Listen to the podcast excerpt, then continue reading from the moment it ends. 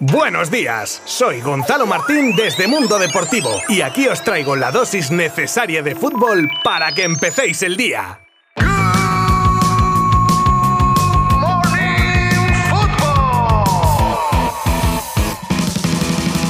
A ver, ¿por dónde empezamos hoy? ¿Vamos con las malas y luego las buenas para acabar así en todo lo alto? Venga, yo creo, yo creo que sí, ¿no? Lo malo, la Real Sociedad que después de traerse de la ida un resultado esperanzador se encontró con un Leipzig que se erigió muy superior como así demuestran el 1 a 3 del partido de ayer, lo que apea a los donostiarras. Las cosas buenas, los partidos de Betis y Sevilla, los verdiblancos empatando a cero y los de Lopetegui perdiendo por 1 a 0 pero haciendo valer la renta de la ida. En ambos casos una vuelta de eliminatoria de mucho oficio y sufrimiento que les pone en el bombo del sorteo para los octavos. Y por último, igual de alegría por la clasificación pero con el plus del partidazo del Barça en Nápoles para muchos el mejor de la era Xavi, para el Mister el más completo, ya que en otros les había faltado nada más que la efectividad mostrada ayer y en Liga ante el Valencia. Este Barça ya lleva tiempo carburando y lo malo para sus rivales es que ahora encima las mete, porque ya os digo yo lo complicado que es hacerle ocasiones al tercer clasificado del calcio y equipo menos goleado de su liga, y llegar y meterle cuatro no es algo muy normal. Pero es que el equipo azulgrana, por cierto, para los de la quiniela, a ver quién sacaba a Xavi en el 11, acerté con lo de De Jong, que si no fue el mejor, fue de los mejores del partido. Pero continúo. Posesión, presión, verticalidad, paciencia cuando tocaba. Siempre hay cositas que pulir, pero jugando así la cosa cambia mucho en el panorama culé. Marcaban Jordi Alba, Frankie de Jong, por cierto, uno de los goles de la jornada e incluso diría yo del torneo, Piqué y Aubameyang, e Insigne y para los locales. Así de contentos estaban Araujo, Frankie de Jong y Piqué, este último con recadito incluido. La verdad que muy contento, eh, hicimos un gran partido hoy. El partido en casa eh, podíamos haber eh, ganado y ganado bien. Ellos, la verdad que es un gran rival, pero creo que fuimos, fuimos muy superiores. Sí, hemos hecho un muy buen partido, creo. Hemos, hemos ganado fuera de casa contra Nápoles, que es un gran rival, entonces estamos muy contentos. Creo que hoy pues hemos vuelto un poco a los orígenes, a tener la pelota, a controlar el partido, a lo que siempre creo que tendríamos que haber jugado y que durante un tiempo pues quizá dejamos de hacerlo, ¿no? Entonces bueno, a seguir. Creo que es un, mensaje, un mensaje para todos, para nosotros mismos y también para la gente de fuera, de que, de que poco a poco estamos ahí, que estamos volviendo y que, y que creo que estamos en el buen camino. Y palabras también de Xavi, que analizaba así el partidazo de su equipo. Creo que es una victoria muy importante para nosotros, que nos da mucha moral, mucha confianza, pero quiero insistir, ¿eh? hay que seguir trabajando con la máxima humildad. Hemos dominado el partido y esto, desde que estoy yo, no se ha visto prácticamente, entonces es un partido muy completo, pero eh, bueno, es una victoria muy importante, ¿no? Contra un gran rival, un rival para mí, insisto, de Champions, rival de Champions, que ha encajado pocos goles, que está luchando por el Scudetto, pues es una victoria muy buena, muy importante para, para el equipo y para el barcelonismo en general, muy buena.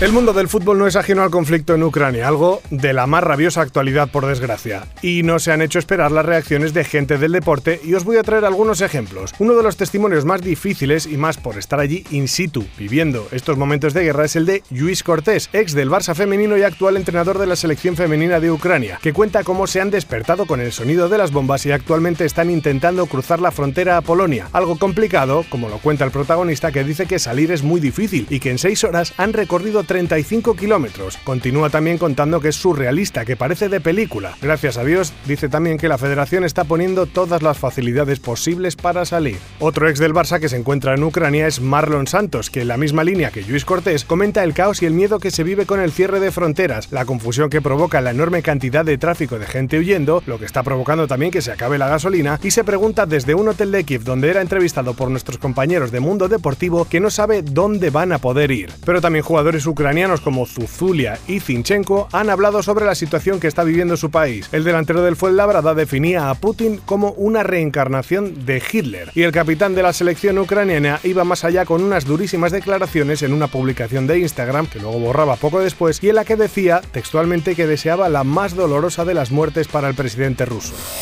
La selección de Polonia tenía que jugar un playoff para acceder al Mundial de Qatar en marzo y había quedado emparejado con Rusia. Los polacos han informado de que renuncian a medirse a los rusos y las otras selecciones que conformaban ese playoff, Suecia y República Checa, han hecho público su apoyo a los polacos. Veremos qué ocurre al final.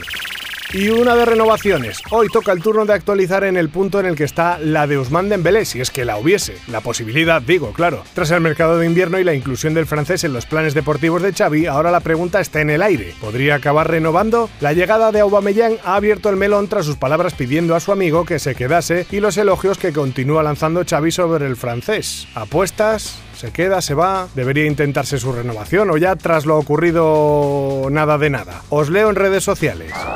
Desde Francia vuelven con la burra al trigo con la continuidad de Mbappé en el PSG. Es más, ya no ven tan claro que se vaya al Madrid, ya que según Fútbol 365, Mbappé habría abierto la puerta a una negociación exigiendo varias condiciones que de cumplirse provocarían su renovación. Son tres. Un equipo que pueda luchar por la Champions, pero no un año concreto, sino con regularidad. Ser el líder del proyecto por delante de Neymar y Messi, y teniendo más protagonismo a la hora de lanzar faltas, penaltis, y por último saber del futuro deportivo del equipo, como por ejemplo si llegase Zinedine Zidane al banquillo, algo que sería un punto a favor para Mbappé.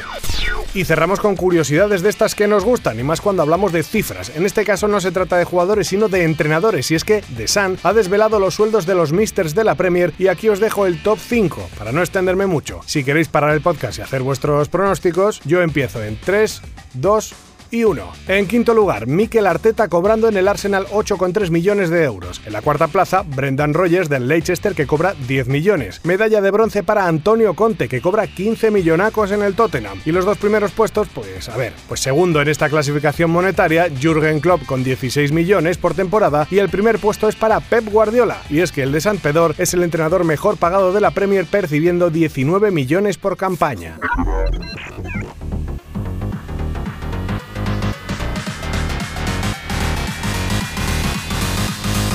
Con esto terminamos por esta semana y volvemos el lunes con muchos más resúmenes, crónicas, noticias, curiosidades. Como siempre, gracias infinitas por vuestro apoyo a Good Morning Football. Hoy conoceremos los emparejamientos de los octavos de final de la Europa League, en el que los equipos españoles, al no ser cabezas de serie, se enfrentarán a los equipos que pasaron como primeros de grupo de la primera fase de la Europa League. La suerte está echada. Por la tarde comienzan de nuevo las competiciones domésticas y ya como las Pringle, cuando hacen pop ya no hay stop hasta el lunes. Así que a disfrutar, amantes del fútbol. Abrazo virtual. Buen fin de semana. Adiós. Mundo Deportivo te ha ofrecido Good Morning Football, la dosis necesaria de fútbol para comenzar el día.